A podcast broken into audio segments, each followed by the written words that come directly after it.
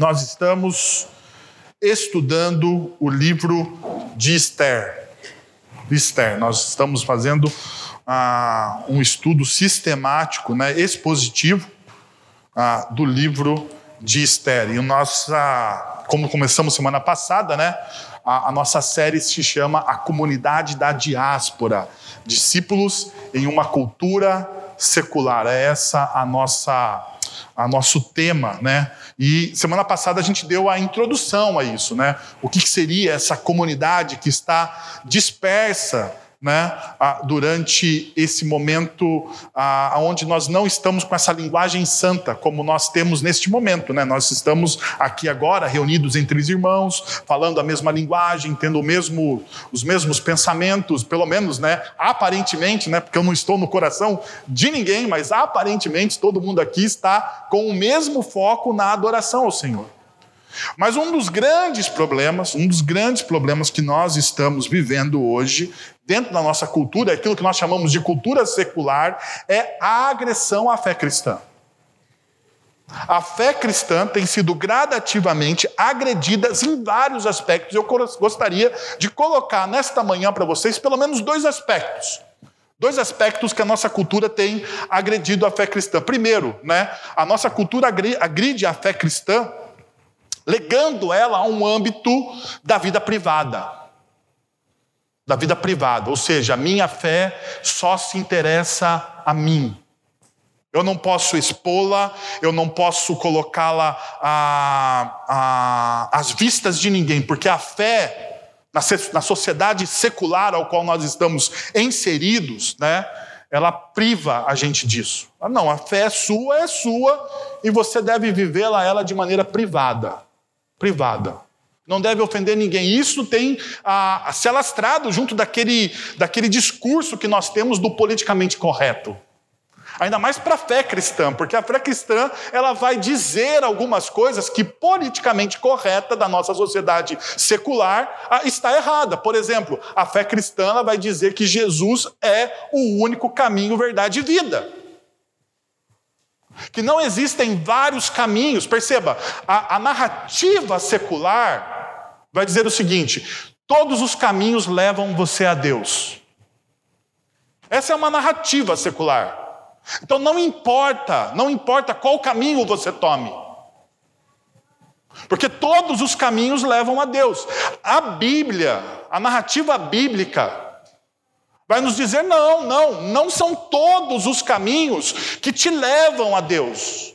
Isso não é uma verdade, isso não é uma, uma, aquilo que a Bíblia expõe como verdade. Porque para a Bíblia, o único caminho que te leva a Deus é Cristo Jesus. Jesus ele vai dizer: Eu sou o caminho, eu sou a verdade. Perceba, não existe outro caminho, não existe outra verdade. E esse caminho e essa verdade é o que produzem vida.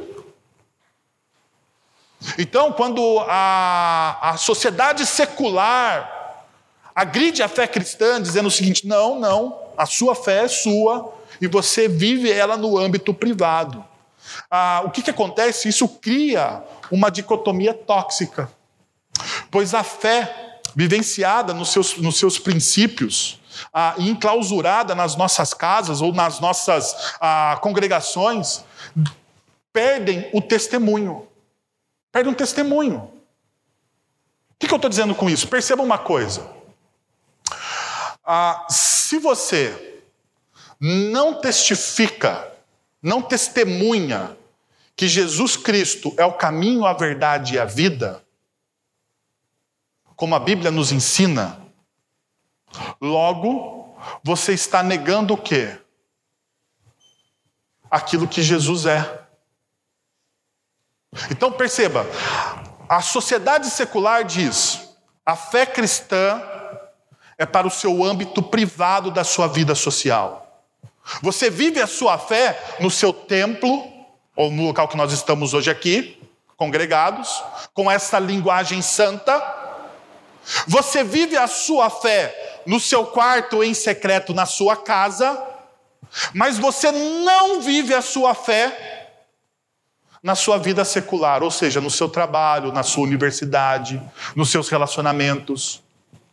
Porque você precisa enclausurar a sua fé. Ela é sua. Qual que é o problema disso? Dicotomia. E isso, e essa dicotomia tóxica, faz com que tenha uma desassociação entre o testemunho e o discurso. Perceba uma coisa. Ah, quando existe essa desassociação entre o testemunho e o discurso, o que eu estou dizendo de testemunho? É a vivência. Ah, quando eu vivo a fé cristã, eu estou testemunhando. Então a fé cristã, ela não é uma fé ou ela não é um conceito filosófico. Ela não pode ser um conceito filosófico. Você precisa entender isso. A fé cristã não é mais uma filosofia de vida. Não é mais um credo que te ensina algo tipo ah, como viver sua vida melhor. Não, não. A fé cristã ela é experiencial. Ou seja, você ah, experimenta isso dia após dia na sua vida com o seu testemunho. E quando a gente desassocia o nosso testemunho com o nosso discurso, nós, nós nos tornamos hipócritas de coração. Por quê? Olha só, você pode falar o seguinte: bom, vamos falar sobre amor. Mas eu não preciso viver o amor. Eu posso falar sobre amor, mas eu não tenho necessidade de amar as pessoas, porque afinal de contas, a fé cristã é para o âmbito quê? Privado. Vamos falar então sobre perdão. Vamos falar sobre perdão. Vamos ensinar sobre perdão. Mas perdoar, não, perdoar é um negócio muito difícil. O conceito é bacana, o conceito é bonito. A ideia faz bem ao meu coração, mas viver esse negócio de perdoar a pessoa, ah, não. Então perceba, você tem um discurso mas isso não se torna algo visível, experiencial, uma experiência viva na sua vida. Você pode falar então de amor aos pobres. E muita gente fala de amor aos pobres. Ah, vende tudo que você tem e dá aos pobres. A gente ouve isso, a gente ouve. E ouve isso de maneira hipócrita, porque a gente ama os pobres à distância. E uma distância bem segura. Vamos amar os pobres. Vamos amar os pobres, mas vamos amar eles à distância. Então perceba, perceba, hipocrisia. Isso é um legado da nossa cultura secular dentro da nossa fé. Uma outra coisa que acontece, um segundo aspecto que agride a fé cristã, é aquilo que eu chamei semana passada de uma fé por colagem. Como sabemos, a nossa cultura pós-moderna é altamente espiritualizada, porém, essa espiritualização está envolto de um hedonismo humanista exacerbado, ou seja, eu adoro a mim mesmo e o que faz bem para mim. Então a divindade, ela não é transcendente, a divindade não está em Deus que está fora de mim. A divindade na sociedade secular ou nesse hedonismo humanista exacerbado está onde? Em mim. Em mim. Então, tudo que acontece, tudo que acontece, o eu se torna o sentido de tudo que existe. E tudo que existe nessa vida existe para servir o quê? O meu eu. Então perceba, Deus, Deus nessa sociedade secular, nessa espiritualização pós-moderna, ele é um garçom. Ele é um iFood. Já teve uma experiência com iFood? Nessa pandemia? Não estou fazendo propaganda porque não ganho absolutamente nada do iFood. Até deveria, né? Mas não ganho nada. Mas deixa eu falar. Por que, que ele é tipo um aplicativo, tipo uma prateleira? Porque você vai até Deus e ele tem vários serviços para te oferecer. E daí você escolhe aquilo que você gosta. Aquilo que você gosta. Você, se, você seleciona. Então, perceba, essa espiritualidade autocentrada faz com que a divindade adorada seja um garçom, um serviço, um iFood. Você olha o cardápio, você olha a prateleira, você seleciona as coisas. Então você seleciona aquilo que você deseja viver. Eu quero viver na minha fé cristã ah, isso aqui, mas aquilo ali não. Por exemplo, eu vou dizer para vocês o que acontece muito dentro do meio evangélico brasileiro e com muitos cristãos. A fragmentação do fruto do Espírito. Gálatas capítulo 5. Lá diz que nós temos o fruto do Espírito. E o fruto do Espírito que está no singular, tanto no grego quanto no português, né, diz o seguinte: o fruto do Espírito é amor. Não é isso que está lá? É isso que está lá. Então você pega, abre e vê. O fruto do Espírito é amor. E daí ele começa algumas características daquilo que é o fruto do Espírito. Longanimidade, benignidade, mansidão, domínio próprio, e vai falando, e vai falando. O que, que nós fazemos na nossa espiritualidade? Nós selecionamos algumas coisas que nós achamos que é bom para. Bom, eu, olha só, aqui dentro desse negócio de fruto do Espírito, o melhor é. Ah, eu preciso ser um pouquinho mais paciente com as pessoas. Ah, mas esse negócio de eu sou paciente, mas manso, manso eu não quero ser. Manso é para aqueles bobões, manso não. Eu sou um italiano, sangue quente, então eu não quero, eu não quero mansidão. Mansidão me agride demais. Então perceba, o que, que nós fazemos muitas vezes? Nós olhamos para as verdades das Escrituras e selecionamos aquilo que a gente gostaria de viver, de aproveitar. E a gente faz isso em todas as coisas. E nós, nos, nos, nós nos tornamos, então, o quê? Cristãos fakes. Está tanto é, proliferada essa ideia de fake, né? Fake news, fake news, né? Nós todos nos tornamos uns falsos cristãos. Falsos cristãos. A nossa espiritualidade é rasa, é vazia, é fragmentada, é uma colagem. Então perceba só. E o pior de tudo isso, deixa eu te dizer, e o pior de tudo isso, até nós temos uma base bíblica para isso, para fazer essa coisa. 1 Tessalonicenses capítulo 5, verso 21 diz: retém o que é bom. A gente olha e fala assim: não, eu vou só reter o que é bom. O que não é bom eu jogo fora. Mas perceba uma outra coisa, o grande problema. Qual é o filtro que você usa para reter o que é bom? Qual é o filtro que você usa para reter aquilo que é bom? O seu coração, os seus desejos, as suas vontades. Agora, deixa eu entrar um pouco mais a fundo no seu coração. Ah, os seus desejos, as suas vontades, as suas opiniões, é um bom filtro? É um bom filtro para reter aquilo que é bom? Fale para mim. Você acha mesmo? Então a gente até tem uma base bíblica para isso. A gente constrói essa base, porque é colagem, né? Se você pegar o texto de 1 Tessalonicenses 5, 21, você vai perceber que ele está num contexto muito maior e o que Paulo está dizendo não tem nada a ver com isso que eu estou falando. Mas a gente faz exatamente isso. Retém o que é bom. Olha, o que ele não falou. Se, se aquilo que ele falou, se aquilo que o pastor hoje pregou para você na sua igreja, se aquilo que o professor da escola bíblica dominical te ensinou, e confrontou o seu pecado, faça uma coisa: retenha o que é bom. Joga aquilo que você não gostou fora. Isso chama-se espiritualidade secular. Isso é um cristianismo não bíblico. Pergunta: você vive assim? Você vive assim? A sua fé é privada? A sua fé não tem efeito nos seus relacionamentos, a sua fé não tem efeito no seu trabalho, a sua fé ela é só, ela é só esse momento aqui. onde você se reúne com o povo de Deus e tem uma linguagem santa.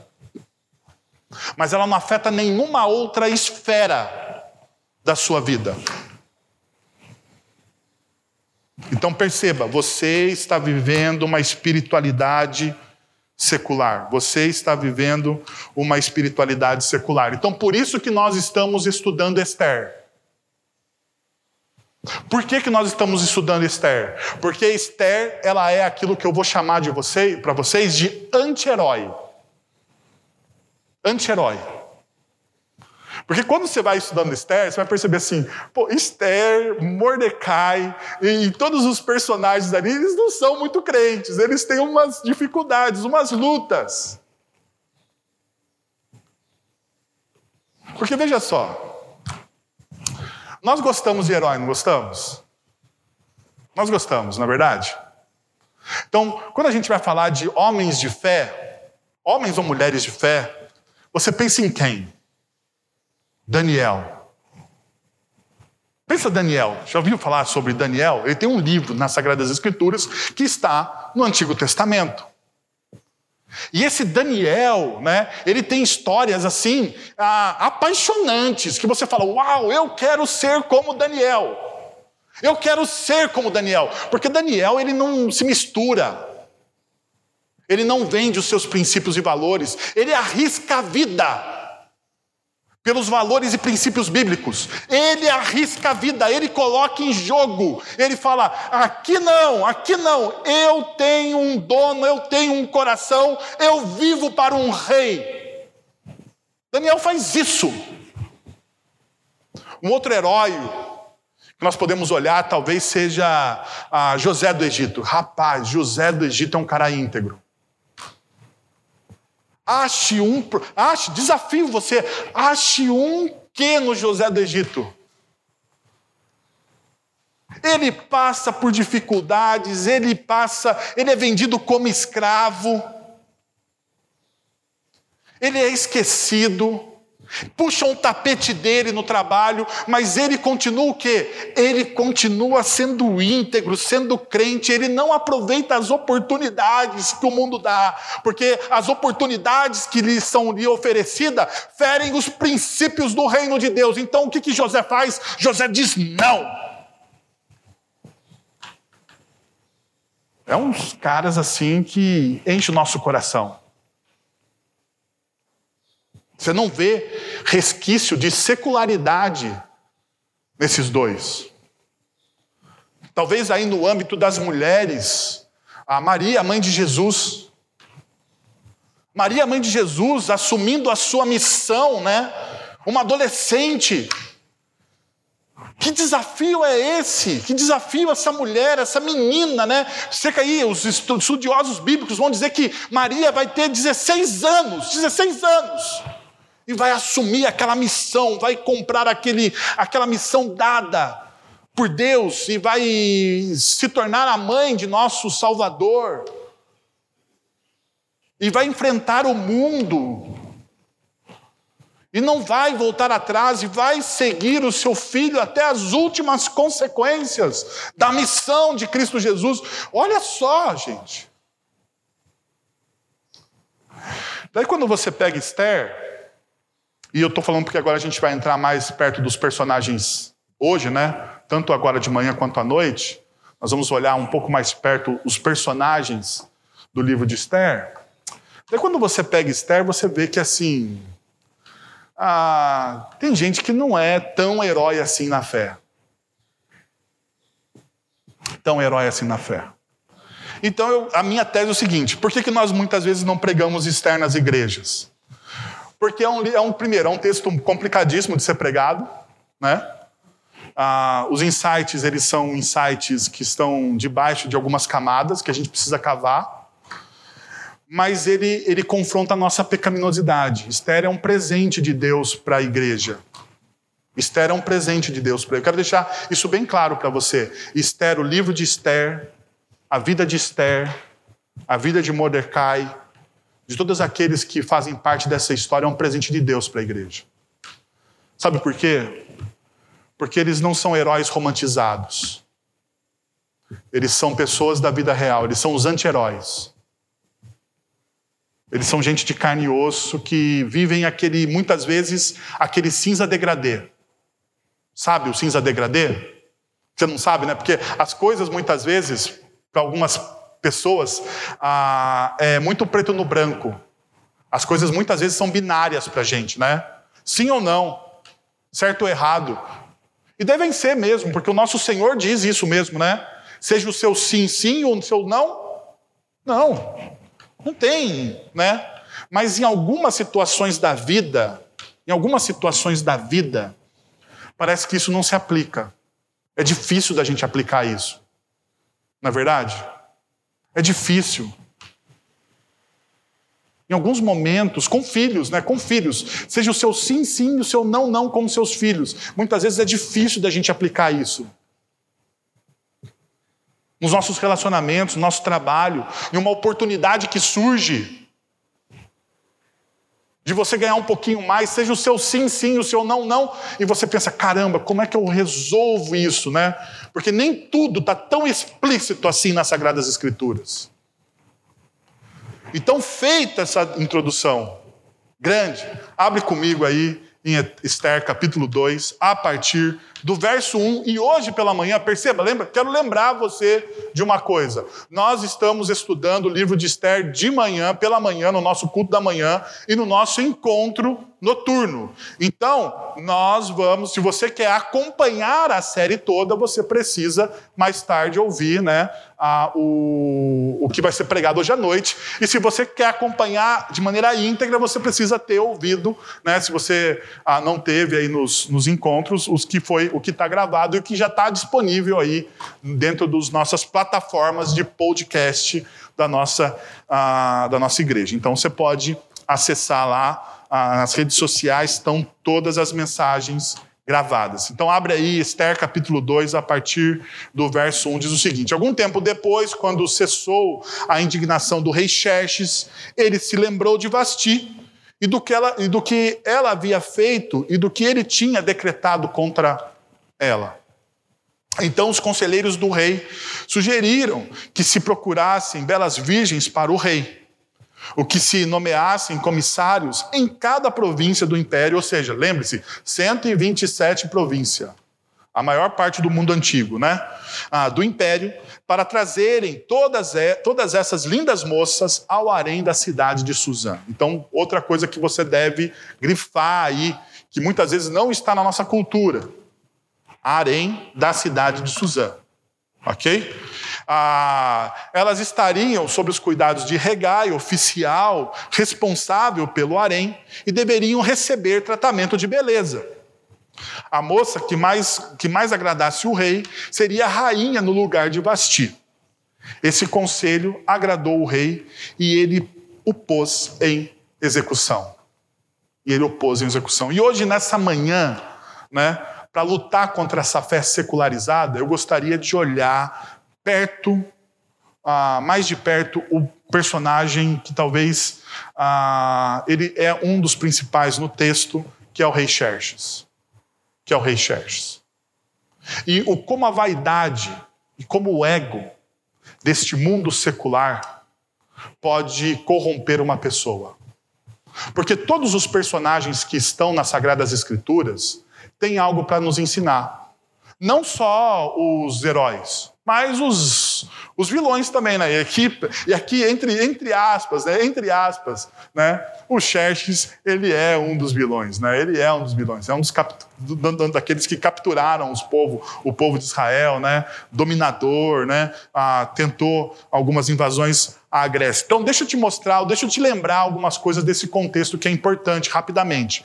Primeiro, no século V a.C., o Império Persa era vasto, eram 127 ah, províncias. E ele abrangia uma região onde fica hoje, onde hoje ficam né, o Irã, Iraque, Síria, Líbano, Israel, Jordânia, Egito, Turquia, partes da Grécia, Balcãs, Rússia, Afeganistão e Paquistão. Tudo isso, tudo isso aqui, todos esses países, essas regiões que eu falei para você, era o Império Persa dividido em 127 províncias.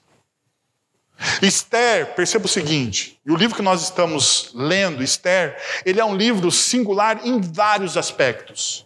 Em primeiro lugar, ele relata a história dos judeus não praticantes. E como que, o que, eu quero dizer por judeus não praticantes? Que foram assimilados pela cultura persa. Isso é um judeu não praticante. Ele foi assimilado pela cultura persa, ou seja, não havia mais diferença né, entre o que ele era e o que a cultura secular da época dele era.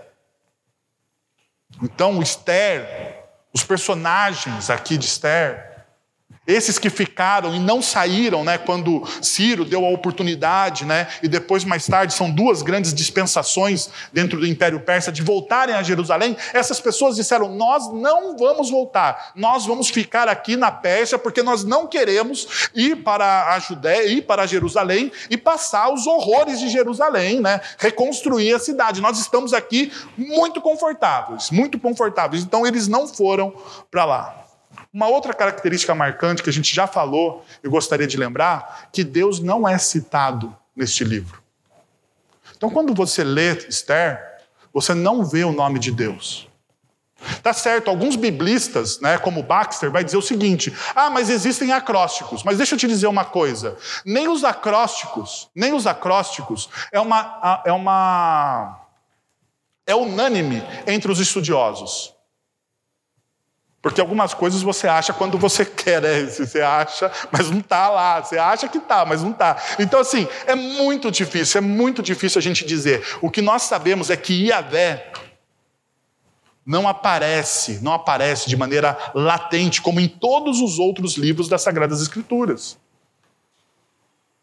Agora, uma coisa do texto que nós lemos para o texto que nós pregamos semana passada. Isso aqui é importante. O capítulo 2 que nós lemos acontece quatro anos depois do capítulo 1. Um. Quatro anos depois do capítulo 1. Um.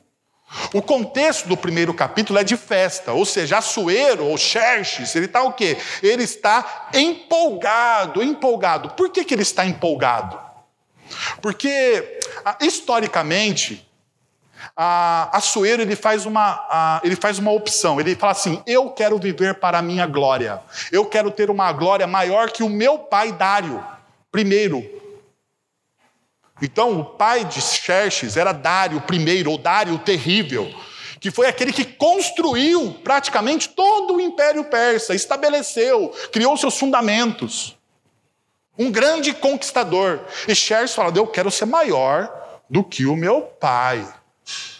E daí o que, que ele vai fazer, Xerxes? Ele vai tentar conquistar aquilo que Dário não conseguiu conquistar, a Grécia. Então nós temos uma das batalhas mais famosas da história do mundo antigo, que é a Batalha de Espartaca, ou dos, Esparta, dos espartanos, aonde Leônidas, o grande rei ah, de Esparta, é vencido então nós temos até um filme, né, 300, né, que você olha lá e você vê e você tem Xerxes, aquele rei persa do filme 300 é o Xerxes de Esther. Então, se você não sabe, ah, é essa a verdade. Então, o contexto do capítulo 1 é esse contexto de festa. Xerxes está, está querendo ser maior do que o seu pai Dário. Ele tem uma vitória na Grécia. Mas a pergunta é o seguinte: ele conseguiu conquistar a Grécia? Não. Porque ele tem uma grande vitória. Depois ele perde. Tanto que tem o filme 300, parte 2 aí, né? Onde vai mostrar a, a batalha a marítima entre os, os, persas e os gregos, né? E você vai ver que Xerxes vai perder. Então, os historiadores estão dizendo o seguinte: o capítulo 2 de Esther está acontecendo nesse momento. Xerxes ele está voltando para a Grécia, para desculpa, para a, para a Pérsia, para Suzã, com uma derrota nas costas, uma grande derrota. O rei que era Deus não é tão Deus assim. Ele perdeu. Ele perdeu. Então, isso se torna um dos contornos muito importantes para a gente entender e compreender o capítulo 2. Por quê? Veja o que acontece no início do verso 1 do capítulo 2. Algum tempo depois, quando Xerxes cessou a, indigna... quando cessou a indignação do rei Xerxes, ele se lembrou de Vasti e do que ela havia feito e o que ele tinha decretado contra ela. Ele volta derrotado, pensa comigo, ele volta derrotado para casa. Então, aquele cara que tem todo o poder, toda a influência e todo o prazer à sua disposição, ele perdeu. Ele não perdeu as 127 províncias, ele continua sendo o maior império do mundo antigo. Mas ele perde algo que ele queria muito. Então ele volta. E o que, que ele precisa? Deixa eu fazer uma pergunta para você. Depois de um dia estafante do seu trabalho, quando você é, trabalhou demais, você resolveu problemas, passou um estresse tremendo, e você está moído, sabe aquela sensação de que você tomou uma surra depois de um dia tenso? Quando você chega em casa, o que, que você precisa? Xerxes precisava de cafuné, mas ele não tinha. Tanto que o texto é claro. Olha só, ele se lembrou de quem? De Vasti da rainha. É lógico, no hebraico não existe a palavra saudades, zakar. Não existe. A palavra que o, que o, que o, que o autor de, de Esther usa é zakar. Essa palavra significa recordar, trazer à mente, fazer um memorial. Ou seja, o que Xerxes, o que Xerxes queria aqui era uma, era uma afeição, era algo emocional, porque a palavra zacar, ela tem essa ideia, uma palavra de cunho emocional. Como no hebraico não tem, e somente no português tem, né, essa palavra, Xerxes estava com o quê?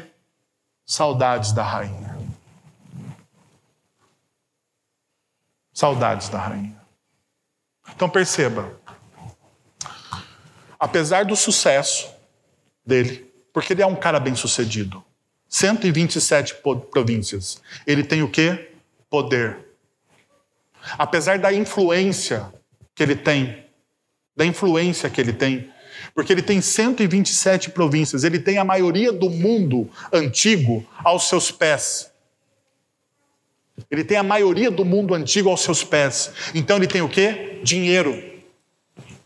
E apesar dele ter prazer, porque lembra, o texto diz que ele tem o quê? Um harém. Ele tem um harém. E não seja romântico. O harém aqui eram mulheres objetos que serviam sexualmente o rei Xerxes. Ele tem um harém, então ele tem o quê? Prazer, ele tem sexo. Pergunta: sucesso, poder, influência, dinheiro, prazer ou sexo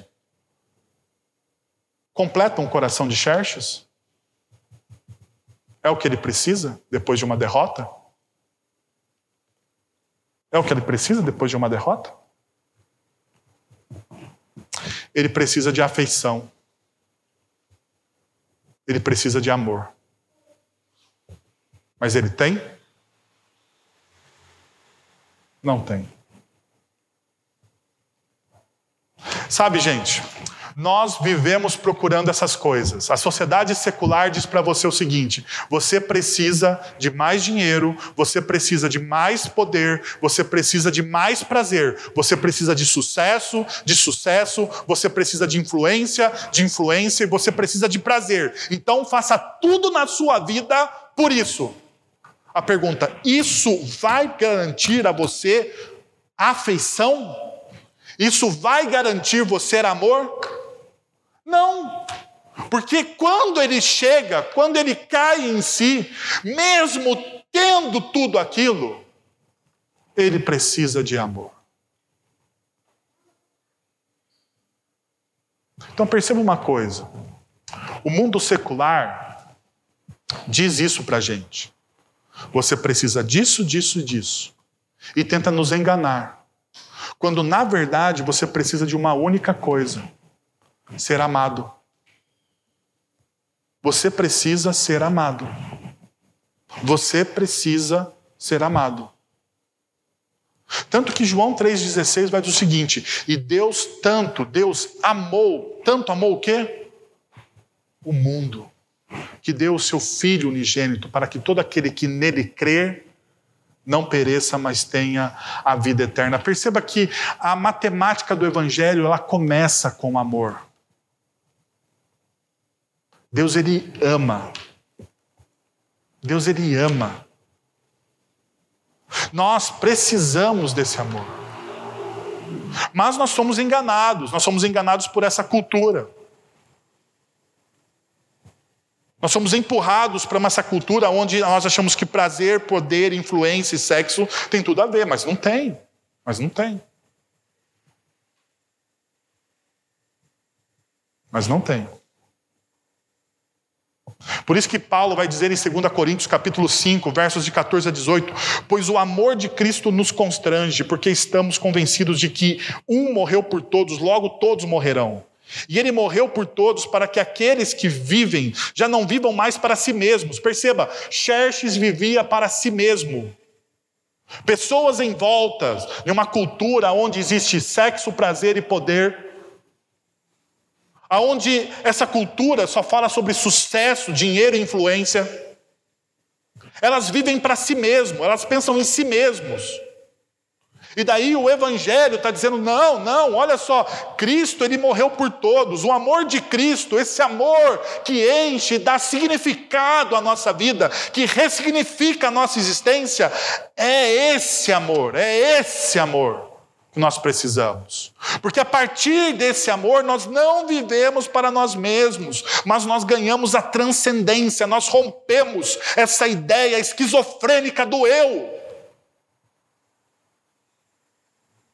E o texto vai dizer: de modo que de agora em diante, a ninguém mais consideramos do ponto de vista humano, ainda que antes tenhamos considerado Cristo dessa forma, agora já não consideramos assim. Verso 17. Portanto, se alguém está em Cristo, é nova criação. As coisas antigas já passaram e eis que surgiram coisas novas.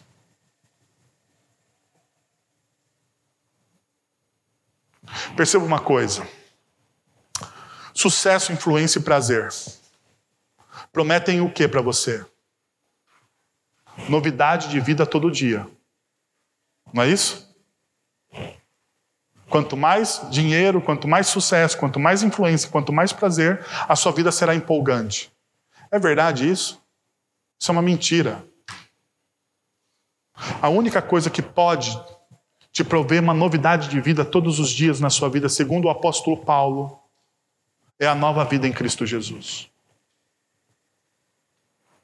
Um segundo aspecto de Xerxes é que nessa sociedade inflamada pelo ego secular, aonde o Deus, aonde o Deus da sociedade é o eu, o arrependimento não tem lugar. O arrependimento não tem lugar. Olha o que diz o verso 1 do texto de Esther. Do que ele havia feito e do que ele tinha, do que ela tinha feito e do que ele tinha decretado contra ela. Xerxes, ele tem saudades de Vasti. Então, emocionalmente, ele precisa de alguém que lhe dê afeição. Mais do que prazer, é afeição. É aquele abraço no final do dia. Só que daí ele lembra o que aconteceu. Mas na sociedade do ego, não existe espaço para o arrependimento. Porque você precisa lembrar, então, o que, que ocorreu. Daí você volta capítulo 1. Abre aí, ó, capítulo 1 de Esther vai te mostrar o que aconteceu a partir do verso 10. No sétimo dia, quando o rei Xerxes já estava alegre por causa do vinho, ordenou aos sete oficiais que o serviam que trouxessem à sua presença a rainha Vasti usando a coroa real.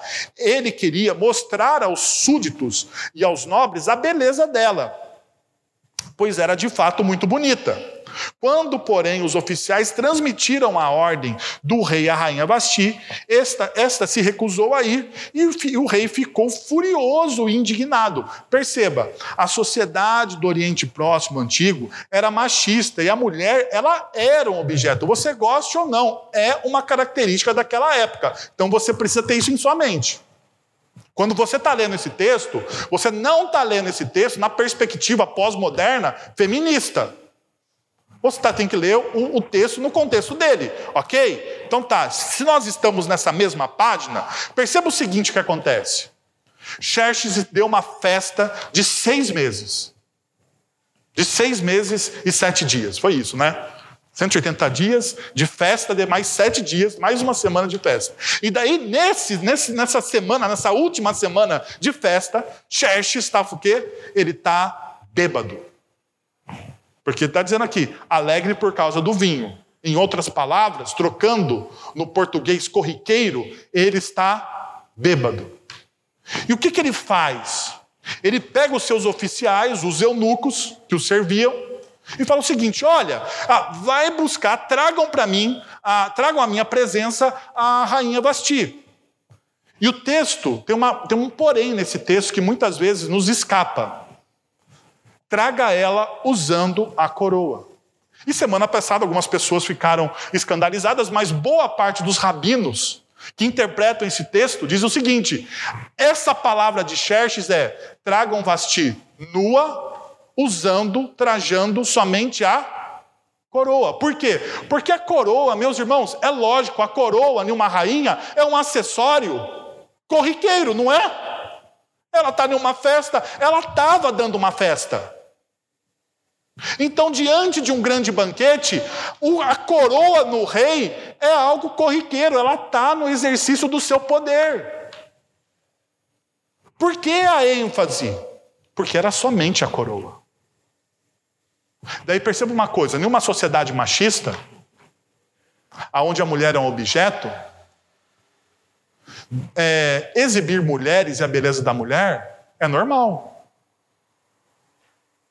Mas o que, que irritou tanto Vasti a ponto dela enfrentar o rei com a própria vida? Usar somente a coroa. Tanto que ela vai dizer o quê? Não vou. Não vou. E ela faz isso. Ela diz: Não vou. Versículo 12. Quando, porém, os oficiais transmitiram a ordem do rei à rainha Vasti, esta se recusou a ir. Quando, você, quando o rei dá uma ordem, você se recusa, no mundo antigo, você é penalizado com o quê? Possivelmente com a morte. Por quê? Porque Xerxes passou dos limites com a rainha. E ela falou: Eu não vou desse jeito que ele está pedindo, eu não vou. E existe uma, uma, uma. As duas expressões do verso 11, no final do verso 11, a beleza dela, pois ela de fato era muito bonita, essa, essa repetição de beleza e beleza, de bonita e bonita, dentro do hebraísmo, né, está se referindo à beleza física de Vasti. Então, o que que Xerxes queria mostrar? E Vasti recusou. Certo? Lógico, certo. A integridade dela. Mas perceba, deixa eu lembrar vocês. Em que momento você vê Xerxes se arrependendo? Dizendo: Eu pisei na bola, passei dos limites. Eu sou o rei, eu posso todas as coisas. Mas é, é melhor pedir perdão, pedir desculpa. Você vê em algum momento isso acontecendo? Por quê? Por causa do ego. Ele é o rei. E o rei é como Deus. Agora perceba uma coisa. Será que na nossa cultura secular nós estamos tão distante de Xerxes? Uma das coisas que a cultura mais exalta hoje é o ego, é o seu bem-estar. Não é isso? Filmes, livros, revistas, coaches, os famosos coaches. Tudo é para o seu bem-estar, tudo é o seu ego. A dimensão da sua autoimagem. Perceba, a nossa, a nossa sociedade secular nunca foi tão doente, nunca foi tão doente. A nossa sociedade hoje, pós-moderna secular, é a sociedade que mais usa remédios ah, que influenciam o psique. A grande doença da pós-modernidade é o quê? É a depressão. Por quê? Porque o ego nunca foi tão inflado. Nunca foi tão inflado. É uma doença grave. E eu não estou desmerecendo absolutamente ninguém. Porém, a gente precisa lidar com a verdade. Veja as redes sociais. Você sempre tem que postar algo muito mais legal do que a pessoa que postou antes de você, porque você, afinal de contas, você precisa mostrar que a sua vida também é boa. É tão boa quanto. É tão bacana quanto. Então perceba uma coisa: não existe espaço para o arrependimento. Xerxes em nenhum momento de, é, esboçou arrependimento. E agora, meus irmãos, eu gostaria de pedir para vocês uma enorme atenção nisso aqui. Por quê? Porque uma das disciplinas que nos falta para o nosso crescimento espiritual é a disciplina do arrependimento. E arrependimento não tem a ver com remorso. E nem com consciência do que você fez é errado. Perceba uma coisa: Xerxes teve o quê? Saudade, se lembrou de Vasti. Ele tinha consciência. Eu vou fazer uma aposta, porque o texto bíblico não me dá essa. Vou ser bem claro para vocês: o texto bíblico não me dá essa, essa interpretação. Mas lendo os textos, orando, e sentindo no meu coração que é um péssimo filtro, mas eu vou falar para vocês. Xerxes tinha consciência do que ele fez era errado? Tinha. Tinha. Tinha consciência do que ele fez era errado. Tanto que ele sentiu saudades. A ofensa de Vasti não foi tão grave. Mas não havia espaço para o arrependimento. Sabe por quê? Porque arrependimento não tem a ver com remorso, ou ganhar consciência daquilo que você fez ser errado. Arrependimento tem a ver com Efésios capítulo 4, versos 22 e 24. Quanto à antiga maneira de, de viver, vocês foram ensinados a despir-se do velho homem. O que é arrependimento?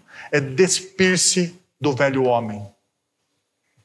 Então, se você precisa definir arrependimento na sua vida, é despir-se despir-se. Arrependimento é despir-se do velho homem que se corrompe por desejos enganosos e serem renovados, ou seja, você se despe de algo e se renova com outra coisa.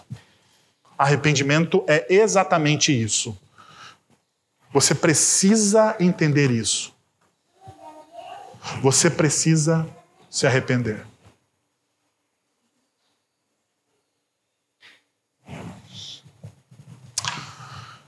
Eu gostaria de convidar você, então, nessa manhã, a pensar nessas duas expectativas que o rei Xerxes nos traz. A primeira delas é que sucesso, influência e prazer não enche o nosso coração. O que enche o nosso coração é amor. E esse amor que enche o nosso coração só é encontrado em Jesus. Uma segunda coisa que eu gostaria que você entendesse é que você precisa desenvolver uma disciplina de arrependimento. Porque senão o seu ego vai ser inflado. E ego inflado não leva você a lugar algum. Que tal você fechar os seus olhos, abaixar a sua cabeça e a gente ter um tempo de oração nessa manhã. Senhor, nós estamos na tua presença, nós estudamos a tua palavra e nós compreendemos, ó Deus, a tua verdade. Nós precisamos do Senhor, ó Deus. Nós precisamos da tua graça, do teu amor, da tua misericórdia. Nós entendemos, ó Pai, que muitas vezes a nossa vida é solapada por essa cultura secular, ó Deus. E nós somos enganados por, por aquilo que ela nos oferece. Mas a tua palavra é a verdade. Nos ajuda, Senhor, na busca e na transformação dos nossos corações. Para a honra e glória do teu nome. Em nome de Jesus que nós oramos. Amém.